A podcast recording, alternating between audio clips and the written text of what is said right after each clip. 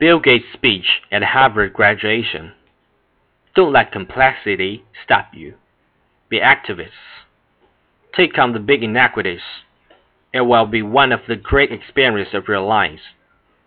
You graduates are coming of age in an amazing time. As you leave Harvard, you have technology that members of my class never had. You have awareness of global inequity, which we did not have.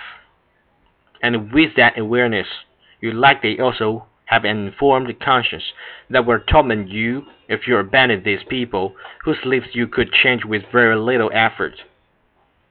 You have more than we had. You must start sooner and carry on longer. Knowing what you know, how could you not? And I hope you will come back here at Harvard 13 years from now and reflect on what you have done with your talent and your energy. I hope you will judge yourself not on your professional accomplishment alone, but also on how well you have addressed the world's deepest inequities, and how well you treated people a world away, who have nothing in common with you but their humanity. Good luck.